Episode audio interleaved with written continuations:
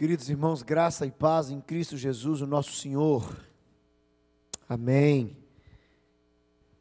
Que privilégio podermos abrir a Bíblia mais uma vez e podermos refletir na palavra do Senhor. Que bênção voltarmos à igreja hoje, no dia do Senhor. Que bênção estarmos juntos. Bendito seja o nome do Senhor para todos sempre. É, nós devemos ser sempre gratos ao Senhor por esse privilégio, porque é a Bíblia que, que nos instrui, que nos alimenta, que nos fortalece, e é esse o foco nesse momento que nós vamos aprender das Escrituras. Nós nos comprometemos, e foi anunciado aqui, que durante os cultos de domingo à noite, nesse mês de outubro, nós ah, mencionaríamos, traríamos a, a, a, nossa lembrança aspectos da reforma protestante e refletiríamos de forma particular sobre os solas da reforma. No domingo passado falamos sobre sola. Alguém se lembra? Sola Escritura. Somente a Escritura. E nós uh, fizemos uma reflexão não muito leve, mas oportuna para as nossas vidas, em particular com aplicação em nossas casas. É esse o tema do mês à noite: reforma em casa. E hoje nós vamos falar sobre sola gratia ou somente a graça. Nós vamos pedir ao Senhor que nos ajude a compreender aquilo que Ele administrar aos nossos corações e, como sempre pedimos, clamaremos também que Ele nos ajude a viver isto para a glória dele e para o nosso bem. Eu queria que você orasse agora por você e pela sua casa. Às vezes a gente está ouvindo determinadas mensagens, eu sempre digo isso aqui, e a gente fica pensando sempre. Vamos pedir ao Senhor de novo que ajude a gente a não pensar no outro primeiro. Primeiro vamos aprender para nós. E depois a gente compartilha, divide, cresce junto. Vamos pedir ao Senhor por isso? Feche os seus olhos, por favor. Fale com Deus.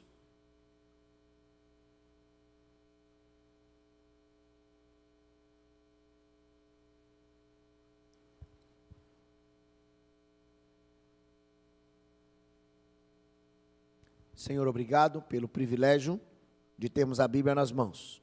Particularmente, louvo o Senhor pelo presente, pela a bênção de poder abrir a Bíblia nessa noite e poder compartilhar com os meus irmãos. Ajuda-nos, Deus, pessoal e enquanto família, aprendermos na palavra do Senhor e a vivermos isso, para que sejamos mais do que ouvintes, sejamos praticantes da palavra do Senhor, para a glória do Senhor e para o nosso bem, em nome de Jesus. Amém.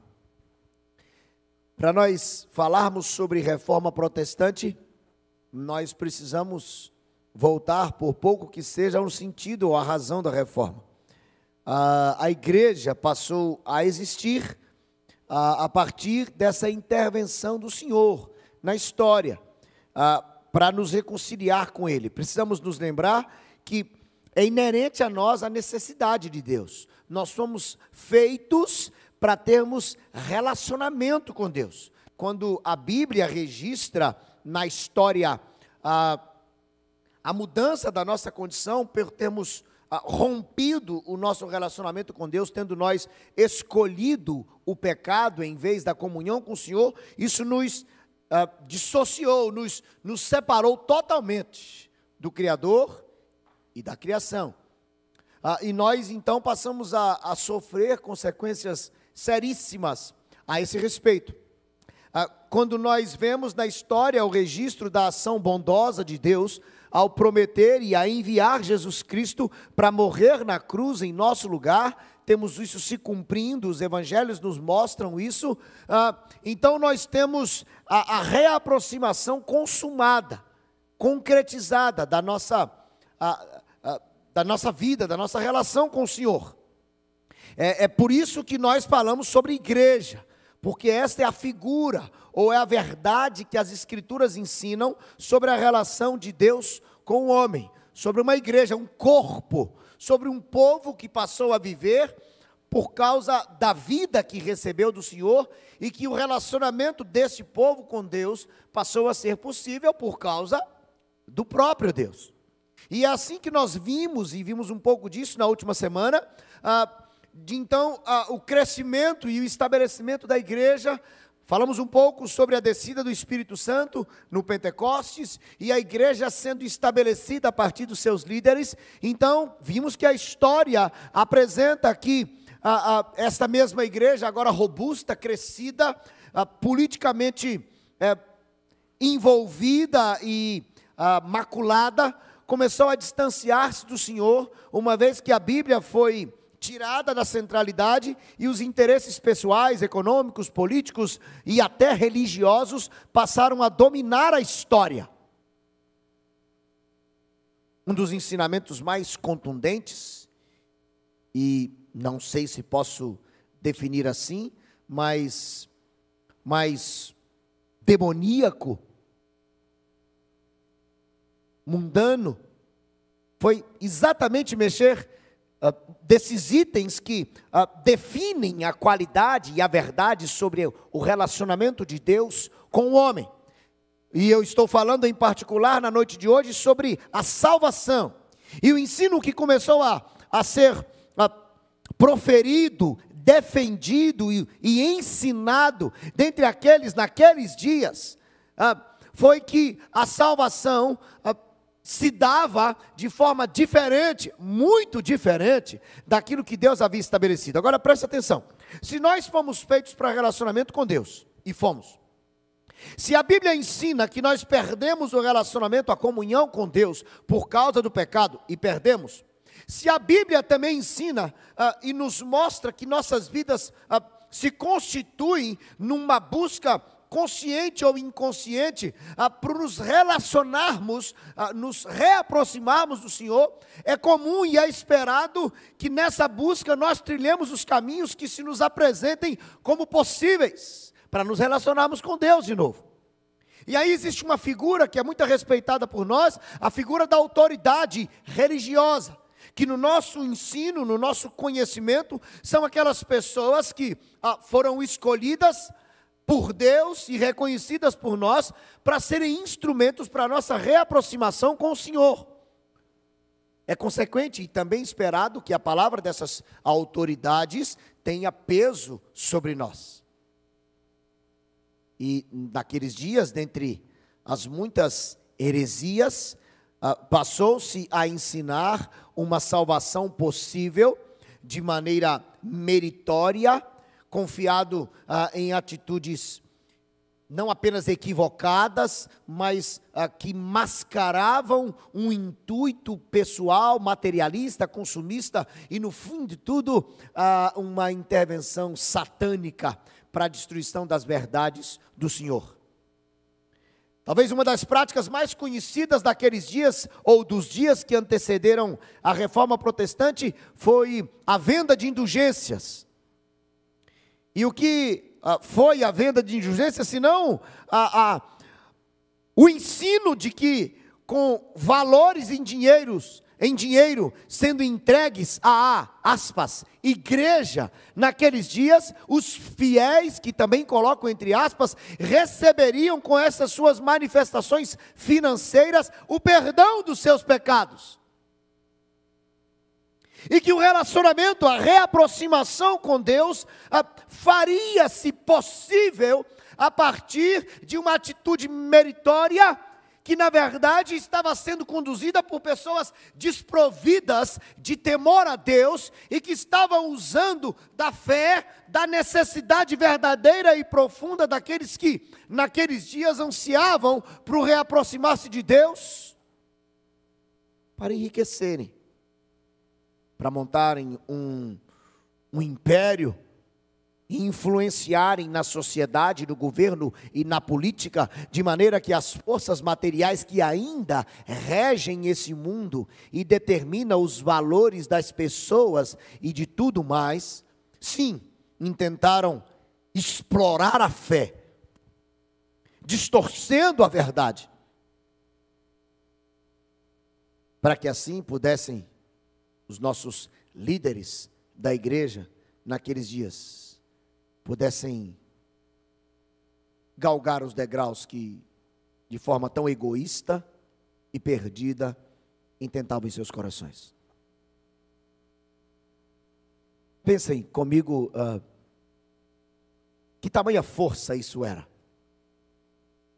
Um povo carente, necessitado do Senhor, e uma autoridade reconhecidamente religiosa e poderosa, com poder nas mãos de dar aquilo que o povo precisava.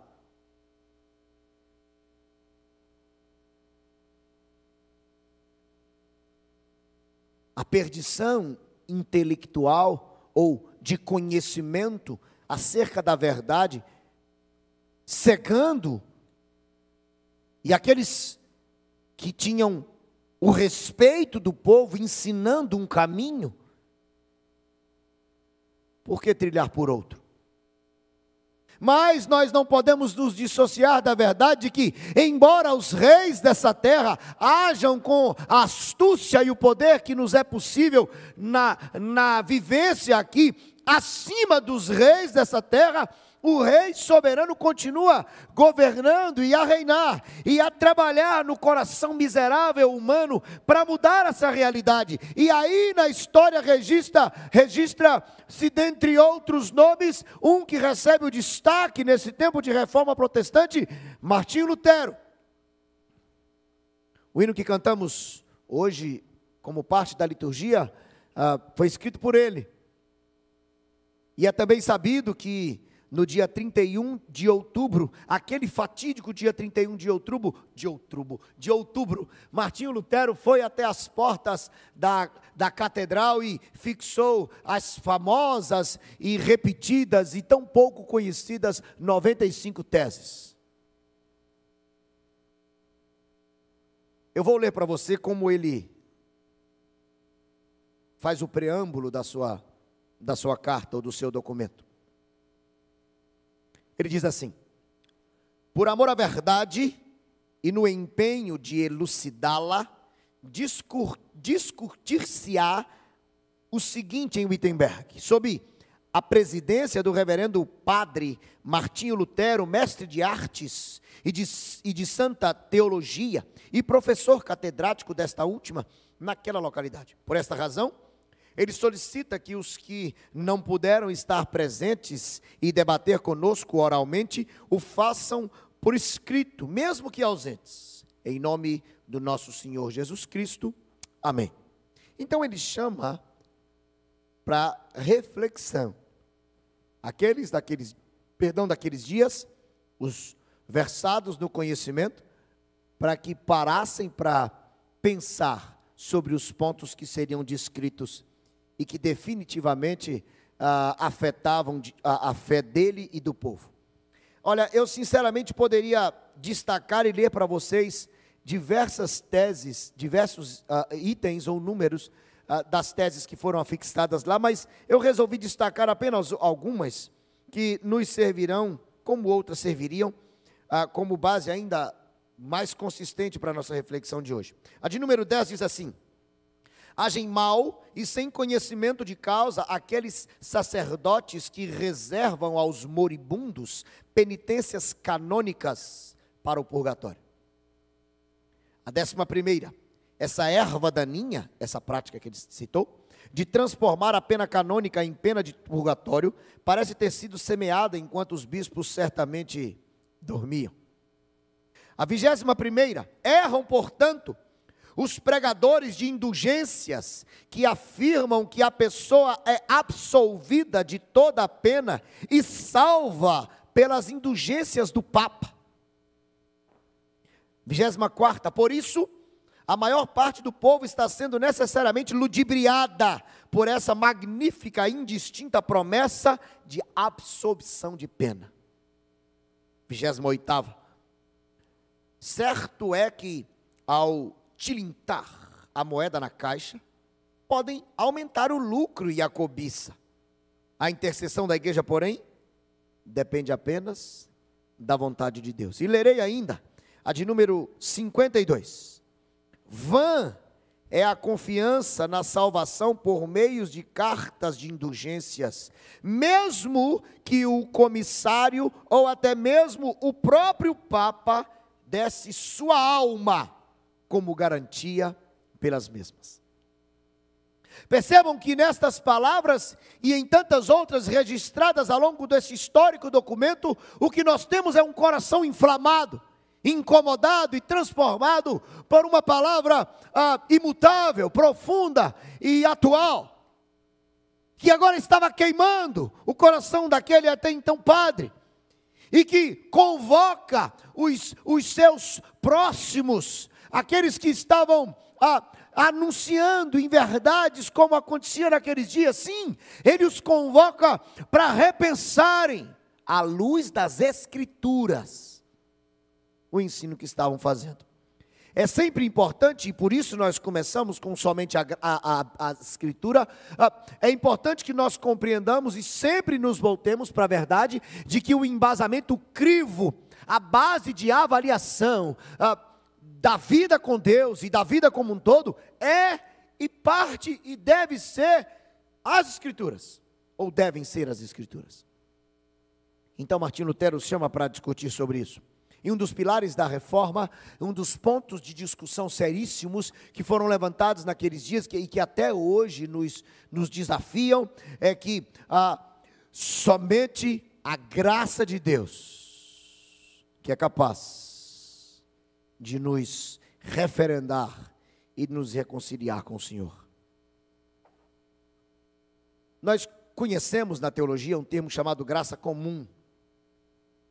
O que é graça, ou graça comum? Graça, para um primeiro instante, ah, é esta atitude de proporcionar algo que o outro não merece, de forma simples. Graça comum, ah, nós hoje tivemos um sol escaldante, e esse sol, ah, ele esteve apenas sobre a cabeça dos servos de Jesus Cristo, não é verdade? Não, não é verdade. A chuva que cai, ela cai apenas na plantação dos que são crentes, é verdade? Não, não é verdade. Isso é graça comum. O Senhor derrama daquilo que nós não merecemos, manifesta a, a, seu, a sua bondade a todo ser humano. Isso é graça comum. E, e isso não ah, está definitivamente, é por isso que chama como um restrito a, a, aos que foram chamados pelo Senhor. Mas existe uma graça chamada graça especial, que está intrinsecamente ligada ao aspecto, aspecto soteriológico, ou no que diz respeito à salvação, que é a graça de Deus manifesta para a mudança da condição do homem, ou seja, para livrá-lo do inferno, da condenação que está sobre todo homem por causa do pecado. Isso é graça especial. E a, a, o ensino da, da, de somente a graça traz-nos a reflexão, ou intui, intenta levar-nos à reflexão de que a, a, isso que recebemos do Senhor, de forma geral, tanto as coisas costumeiras quanto aquela que é conhecida como especial, isso só é possível por causa da graça de Deus, essa bondade que recebemos da, da vida de forma natural, aspas para natural, e essa bondade da manifestação ah, para nossa reconciliação com o Senhor só acontece por causa da bondade graciosa de Deus, em Deus manifestar a sua graça. Na salvação, eis o ensino especial. Só somos resgatados por causa dessa bendita graça. É a manifestação primeira e única do Espírito Santo de Deus no coração e na mente humana para abrir-lhes o entendimento para que uh, seja o homem capaz de discernir das coisas espirituais e assim chamado pelo Senhor para viver uma nova vida em Jesus Cristo. Em poucas palavras, somente a graça, significa que se temos relacionamento com Deus, só o temos porque Deus nos chamou para esse relacionamento. Não há mérito em nós. Ele deu. Claro que mais do que as palavras de reflexão e, e os pontos históricos e argumentativos de Martim Lutero ou de qualquer outro, nós precisamos fundamentar esse princípio em quê? Na palavra. E vários textos ao longo das Escrituras poderiam ser usados para poder ah, fortalecer ou, ou, ou ah, fundamentar esse ensinamento. Mas eu optei para que nós lêssemos o texto mais clássico a esse respeito para que nós entendêssemos de forma ainda mais clara, ou para aqueles que ainda não entenderam, e depois pudéssemos aplicar isso em nossas famílias. Portanto, abra sua Bíblia em Efésios, capítulo 2.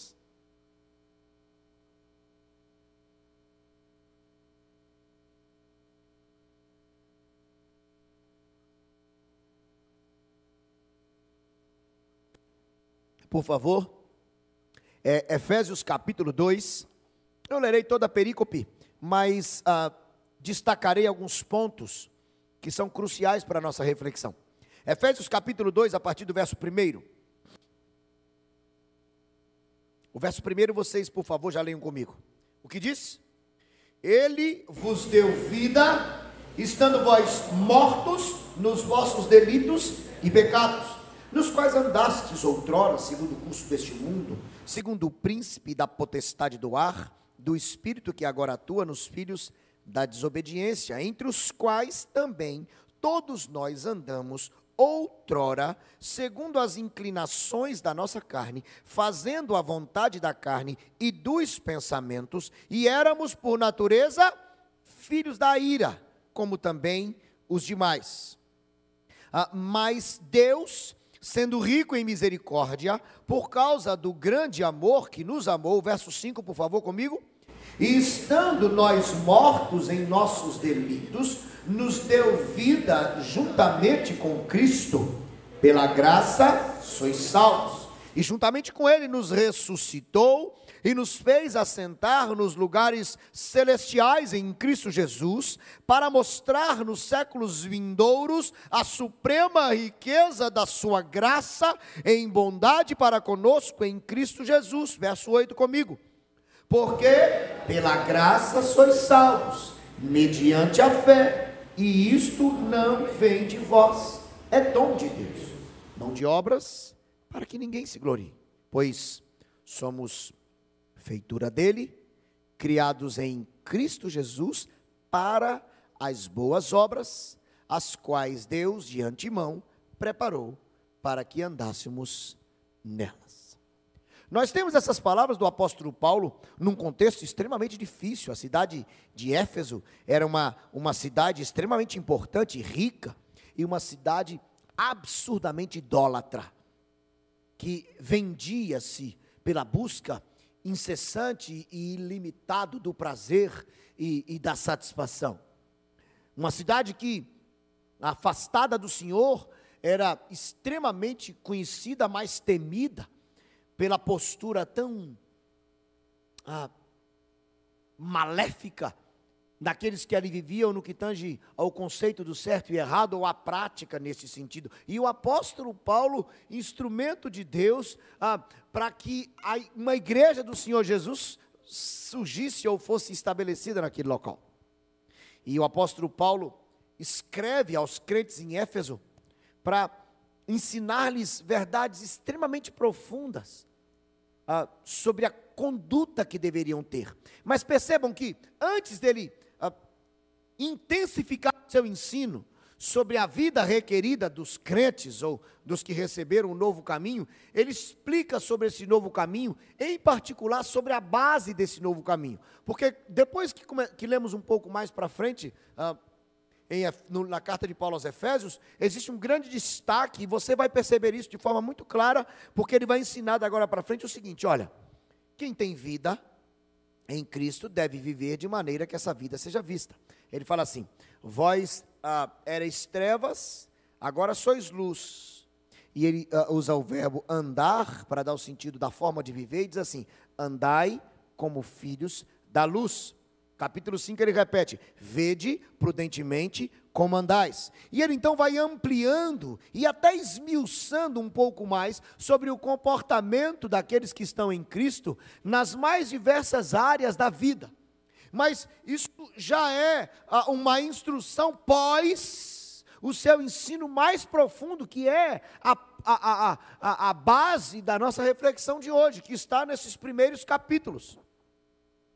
Nos primeiros capítulos, o apóstolo Paulo vai ensinar aos crentes em Éfeso, e que esse ensino aplica-se a mim e a você, sobre a, a fonte da mudança, a base da transformação, o segredo da vida, mais do que isso, da nova vida. E este capítulo 2, existem ensinamentos nesse sentido também no capítulo 1, mas o capítulo 2 desse texto, Paulo ele começa, eu, sinceramente eu pensei em refletir especificamente no primeiro verso do capítulo 2, que já não seria suficiente. Mas nós vamos discorrer, ainda que não profundamente em todos os versos, para que nós tenhamos o conceito de somente a graça claros para nós, ou claro para nós. Primeiro verso ele diz assim: Ele vos deu vida. Só aqui nós já temos uma conversa, eu dei uma aula inteira aqui praticamente só sobre isso daqui. Sabe o que é isso? Ele vos deu vida, ele está ensinando sobre regeneração. Ele está ensinando sobre o ato único e exclusivo de Deus em plantar vida em quem está morto. Ele começa o capítulo 2 dizendo que nós temos vida, ou que os crentes lá em Éfeso tinham vida, mas ele não apenas lhes chama a atenção pelo fato de terem vida, mas ele lhes indica a fonte dessa vida. Ele fala que ele e ele aqui é o Senhor. Ele diz: Deus nos deu vida. Dar é ato gracioso de Deus. E ele explica: Ele vos deu vida estando vós mortos. Parece óbvio, mas olha nós aí de novo tropeçando no óbvio. Nós ah, muitas vezes agimos equivocadamente por não compreendermos a nossa limitação, a nossa impossibilidade de relacionamento com Deus por causa do nosso estado de morte. Nós muitas vezes não compreendemos a nossa incapacidade de fazer qualquer coisa que nos coloque em condições meritórias diante do Senhor, porque estamos mortos, não há absolutamente nada que possa sair de nós, para o bem que seja para alguém, que nos qualifique à presença do Senhor, isso é estar morto. Ontem, eu estive com o pastor Mateus e é a razão dele não estar aqui hoje conosco. Está em viagem nesse momento com sua esposa Gabriela, vindo de Camusim. O seu tio faleceu ontem à noite. Inclusive oramos por eles hoje pela manhã. Mas eu estou citando isso, além dos irmãos, aqueles que não sabiam saber e poderem orar pela família, é porque nós estávamos ainda esperando a remoção do corpo em frente àquela ala vermelha do hospital e conversando com a supervisora, ela dava as informações, e ela disse assim: Olha, mas já está tudo adiantado, dá uma olhadinha ali. Aí ela abriu a, a fresta da porta e nós pudemos ver um saco cinza fechado com um travesseiro em cima. Morto. Alguém aqui esperava que aquele homem que estava dentro daquele saco, já envolvido, e o travesseiro que estava debaixo da sua cabeça, agora sobre o seu corpo gélido, alguém esperava que em algum momento ele se levantasse e, e pudesse, quem sabe, dirigir-se ao, ao, grupo de enfermeiros e médicos naquela, naquela sala e dissesse: Olha, eu quero agradecer a vocês por todo o cuidado que tiveram comigo até este momento. Ou mesmo dizer: Olha, eu estou sentindo um pouco de dor aqui do meu lado direito. Vocês poderiam, por gentileza, olhar e saber o que fazer? Absolutamente que o morto não faria essa e nenhuma outra coisa. Alguém poderia chegar ali, como fizeram? Pegar em cima da cama e colocar em cima da maca, e da maca virar para a pedra fria do necrotério e depois transferir para. e daqui a pouco colocar numa urna e descer a, a, a, a, a terra e deixar ali fechado, sem, sem ar, daqui a pouco tempo, ele não ia bater no caixão e dizer: Olha, eu estou ficando sem ar porque estava morto. Nós definitivamente precisamos compreender o que é isso. Morte espiritual significa que nós não temos absolutamente nenhuma condição de nos voltarmos para Deus, por mais que nós tenhamos necessidade dEle, nós não temos condições de levantar um dedo sequer em direção ao Senhor, mesmo que isso representasse reconhecimento de necessidade, nós não temos em nós nada para fazermos isso. É por isso que Paulo diz: Ele vos deu vida, estando vós mortos. Agora preste atenção, que ele descreve a vida destes últimos, ou dessa qualidade última que ele citou no verso primeiro, nos quais, os quais aqui ele está falando dos delitos, dos pecados, andastes outrora, aí ele explica, segundo o curso deste mundo, o mundo está posto no maligno, um mundo que vive dissociado de Deus, interessado exclusivamente em si mesmo. Ele fala, desse jeito que vocês viviam. Ele diz mais, segundo o príncipe da potestade do ar, ele fala que aqueles que estavam mortos estavam vivendo segundo Satanás, sendo guiados por ele. E ainda diz, ah, ah, como filhos da desobediência. Ele qualifica os que estavam mortos como filhos da desobediência. E ainda continua a dizer no verso seguinte: entre os quais também ah, todos nós andamos outroras. E ele explica: segundo as inclinações da carne, um homem, um ser humano, alguém morto espiritualmente, vive para satisfazer a si mesmo. A sua completude ou a sua pseudo-completude está embasada na satisfação das suas necessidades, na busca pelo prazer, pelo reconhecimento, pelo aplauso, pela matéria ou pelo material, pelo consumismo, pela arrogância, pela ostentação, pela promiscuidade. Ele fala que é assim que vivem os que estão mortos, e fala mais, ele diz assim: e éramos por natureza, percebam, filhos da ira. Entendamos a profundidade, a seriedade do que aqui está descrito. O morto espiritualmente está sob a ira de Deus, que pesa sua mão e condena ao inferno de forma justa. Porque a orientação fora dada. A alma que pecar vai morrer. O salário do pecado é a morte. E meus irmãos, por misericórdia, que Deus nos ajude a compreender a seriedade disso porque isso tem muitas implicações. Ah, como eu gostaria de investir tempo falando em todas as implicações que me vêm à mente, mas eu não o farei. Mas, no mínimo, é importante que nós compreendamos quem nós somos sem Cristo. Para que nós olhemos para Ele e para nós da maneira certa, humildes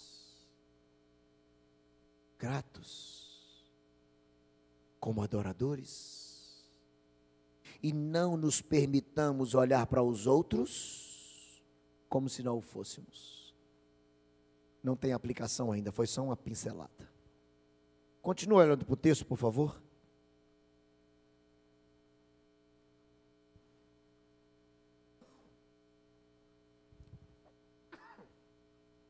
Depois de descrever até o verso terceiro, a condição daqueles que estavam mortos e que receberam vida, ele faz uma adversativa dizendo: Mas Deus, mais uma vez ele aponta a fonte, e ele diz assim: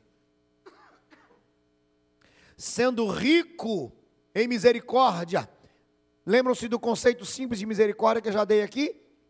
O conceito simples de misericórdia é Deus não nos dá aquilo que nós merecemos.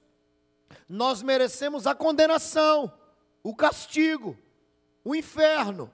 Mas o texto diz: Deus sendo rico em misericórdia, e adiciona isso uma expressão belíssima, por causa do grande amor com que nos amou. E ele reforça. E o que, gente? Estando nós, leiam por favor. Estando nós mortos em nossos delitos, ele então reafirma: nos deu vida. Ele está falando da mesma vida do início do, da perícope, juntamente com Cristo. E aqui, ao a, apontar o Cristo, é muito curioso, porque estudiosos afirmam aqui que há aqui um verbo composto que está ligando a, a, que está ligado à palavra Cristo. A ideia é de que vida e Cristo, ah, para nós, é que a vida que temos, nós só a temos por causa da morte e ressurreição de Cristo. É a expressão da graça de Deus. E aí ele termina o versículo número 5 dizendo como? Pela pela graça sois salvos. E ele, quando nós pulamos aqui uh, o versículo, os versículos seguintes e vamos para o 8, ele repete: porque pela graça sois salvos. Aqui ele está insistindo e instruindo sobre o meio exclusivo, único de salvação, que é através da graça de Deus. E é esta verdade que mudou a vida de Lutero e tantos outros, que fez com que muitos dessem ah, da sua liberdade e até da própria existência em tempos da pré-reforma e da reforma, a fim de que essa verdade pudesse ser ah, conhecida e pudesse libertar a tantos que estavam escravizados pelo domínio demoníaco mundano dos filhos da ira daqueles dias. Se nós continu continuarmos a, a leitura belíssima desse texto, nós vamos ver o, o, apóstolo Paulo instruindo e dizendo que somos feitura dele. É como a obra de um artista. Ele fala, somos feitura dele. A pena é o Cristo. Ele fala, criados em Cristo Jesus. E ele explica para as boas obras, para viverem de tal maneira que o Cristo seja glorificado. O desvio da igreja naqueles dias, a negociação da verdade, o mercadejar do evangelho, a negação das escrituras, a ganância, a maldade, o uso equivocado, mas consciente do poder para tirar lucro não, não era mais a igreja comprada pela graça de Deus que estava sendo vivida ou vista a partir da liderança naqueles dias.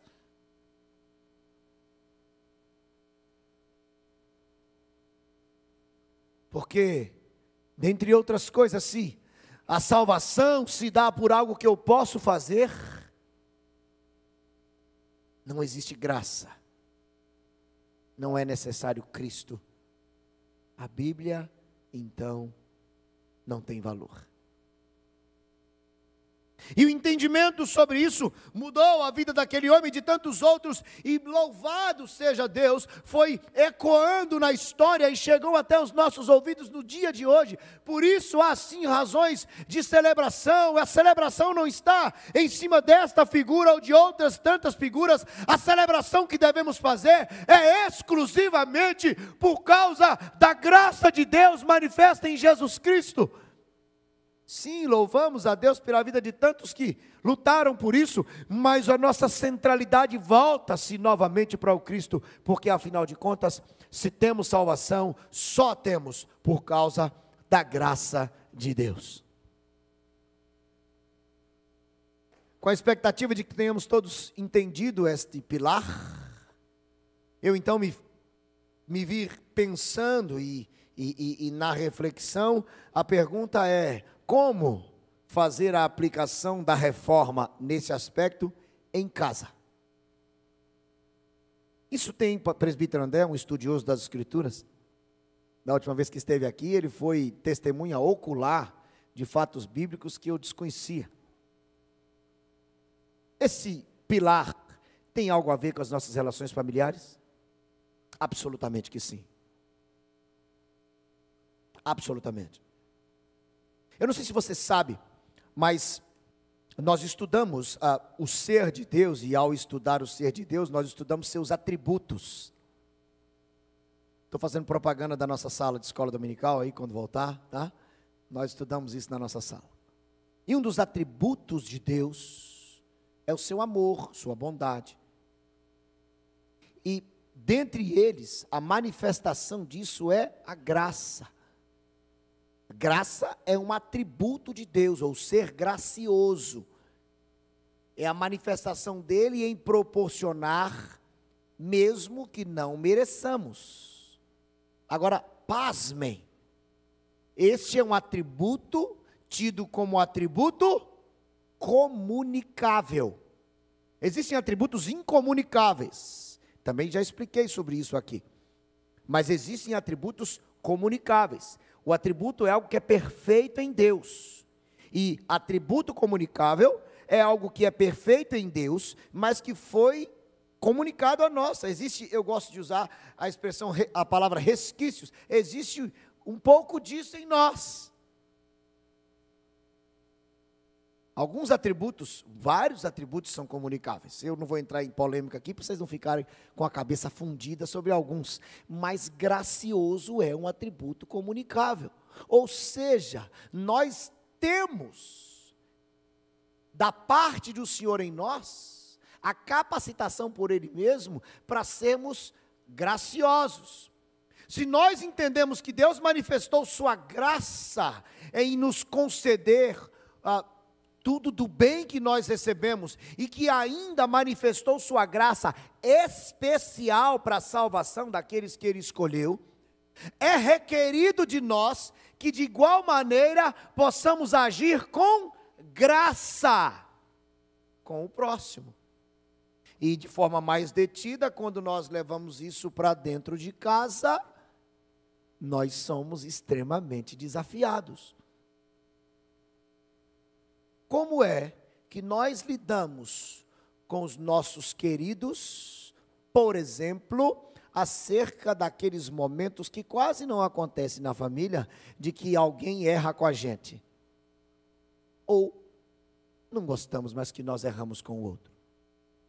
Como nós agimos com diante dos pecados do outro dentro de casa?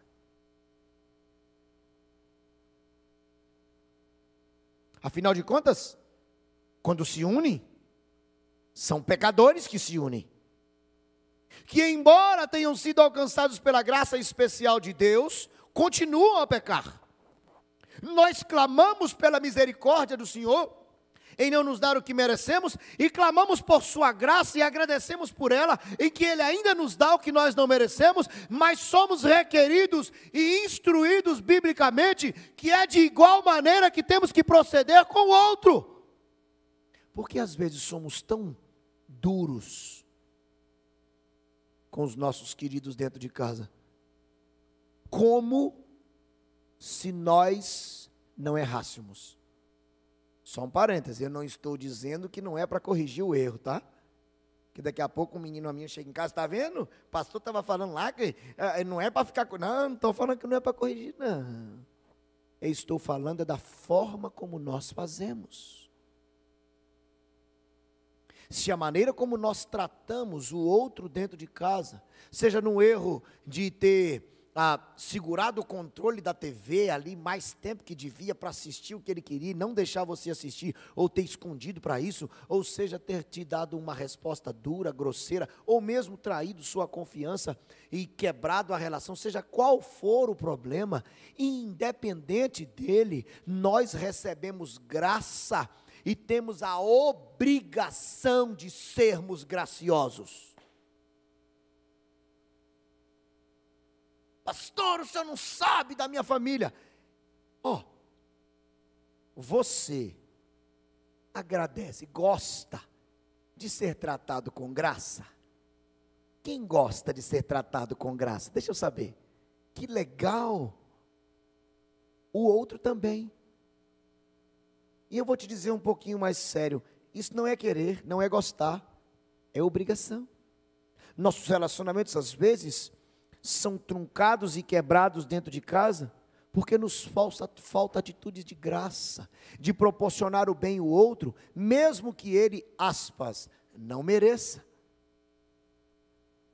De proporcionarmos ah, o bem ao outro, sem que isso esteja sendo impulsionado pelo nosso desejo de que daqui a pouco nós recebamos isso também.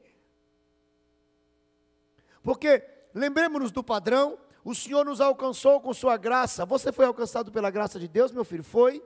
Pronto, e o que você dá a Ele em volta? Você, você parou de pecar por causa disso? Não. Sério.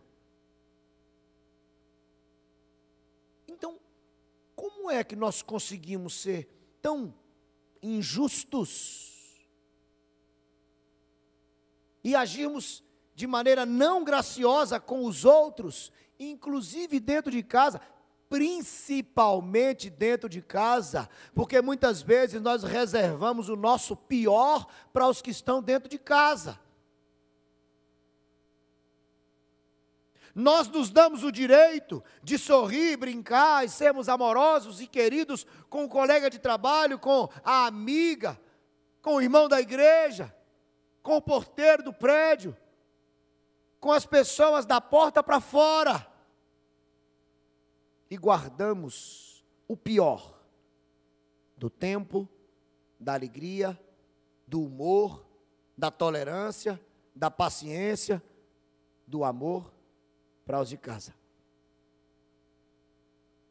Justificamos-nos no cansaço, justificamos-nos na intenção de buscar o melhor,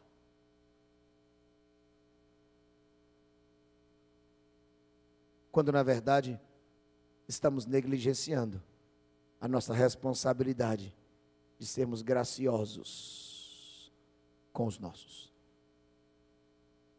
Esse é um primeiro ponto de reflexão muito sério e difícil, mas que é o caminho da vida, porque foi esse caminho que o Senhor escolheu. Esse é o caminho que o Senhor escolheu. Cabe-nos séria reflexão a esse respeito. Fico às vezes observando as crianças brincarem. As crianças não se enganem, não são inocentes, tá? Tem gente que acha que criança, nossa, é, então, se morrer vai para o céu. A salvação de criança é pela mesma fonte da salvação dos adultos, dos idosos, dos doentes, é a mesma fonte, só existe salvação pela graça. Pastor, o senhor está dizendo que se o seu filho, por exemplo, meu filho tem dois anos, o mais novo, se ele morrer hoje, que ele não vai para o céu. Não, eu estou dizendo que ele só vai para o céu se o for pela graça de Deus. Entendeu não? É isso. Às vezes vejo as crianças brincando, aí as perfis são diferentes, né? Aí tem um que chega e, e, e, e egoisticamente quer segurar o brinquedo só para ele. Não, mas eu quero esse, eu quero esse. E eu estou de lá olhando, observando. Às vezes um grita, pai, já vem chorando, já, já veio errado, para. Engole o choro. Conversa comigo. O que aconteceu? Aí volta lá. E o, o egoísta fica, né? Normalmente ou que agiu de forma egoísta naquele momento. Aí chega lá, não, não, mas não é por quê? Porque eu só gosto desse, mas ele estava com esse, seu pronto. A vez de quem? Então dá. Aí dá. Aí tem um deles lá que normalmente faz isso, pega, está no direito dele. Um dos três lá. Olha e o outro está lá. Aí ele, pode ficar. Eu falo, não, vai ficar com aquele. Volta, não é sempre. Às vezes eu deixo ele, ele executar, porque eu estou tratando de cá. Mas o de lá, muitas vezes, ou a de lá, porque não Tem menino e menina lá em casa, deixa no ar. O ponto é o ensino. Age de forma graciosa. Aí eu acho aquilo tão extraordinário, às vezes deixa acontecer, vai, que bonito, é isso mesmo, parabéns. Mas depois não, não vai não, porque você tem que aprender que tem hora para o seu e tem hora para o outro. Pecadores, dois anos, quatro anos, sete anos, pecadores. Imagina eu que já tenho mais de vinte. Não parece, né? Eu entendi. Atenção, queridos, nós somos convocados biblicamente, tendo aprendido sobre a graça de Deus, a sermos graciosos com os nossos em casa, ou a partir dos nossos em casa. Esse é o primeiro ponto de reflexão. E o segundo ponto de reflexão é que o seguinte: olha, ah, se nós que estávamos condenados, sem recursos, sem jeito, mortos, sem vida, recebemos vida e passamos a respirar de novo, ter alegria, contentamento, paz, por causa da graça de Deus. Podemos ter esperança que seja qual for o quadro, por mais difícil que seja em nossas casas, por causa da graça de Deus, temos esperança de ver isso transformado, porque Ele que operou tamanha obra na nossa salvação, pode transformar qualquer outra situação nas nossas famílias. Louvado seja o nome do Senhor. Eu encorajo você, na noite de hoje, a prostrar o joelho e, e render-se diante do Senhor em oração. Pastor, mas eu não aguento mais orar por aquele problema. A gente nunca conseguiu resolver. Tem anos que é do mesmo jeito. Eu quero te encorajar nessa noite a olhar para a graça de Deus, que mostrou-nos que não tinha jeito para nós, não tinha mesmo. Mas a graça nos deu vida. Essa mesma graça pode operar vida nos relacionamentos dentro de casa, na sua lida com seu marido, com a sua esposa, com seu filho, com seu pai, com seu irmão, com a sua irmã, com o seu tio, com a sua tia, com alguém que você está lutando. A graça de Deus é maior do que qualquer desafio, porque ele venceu a morte. Louvado seja o nome do Senhor. Somente a graça, queridos. Somente a graça. Que Deus nos ajude a sermos os reformadores das nossas casas, anunciando, vivendo e desfrutando da graça, porque somente a graça nos habilita a uma vida de verdade. Em nome de Jesus. Vamos orar?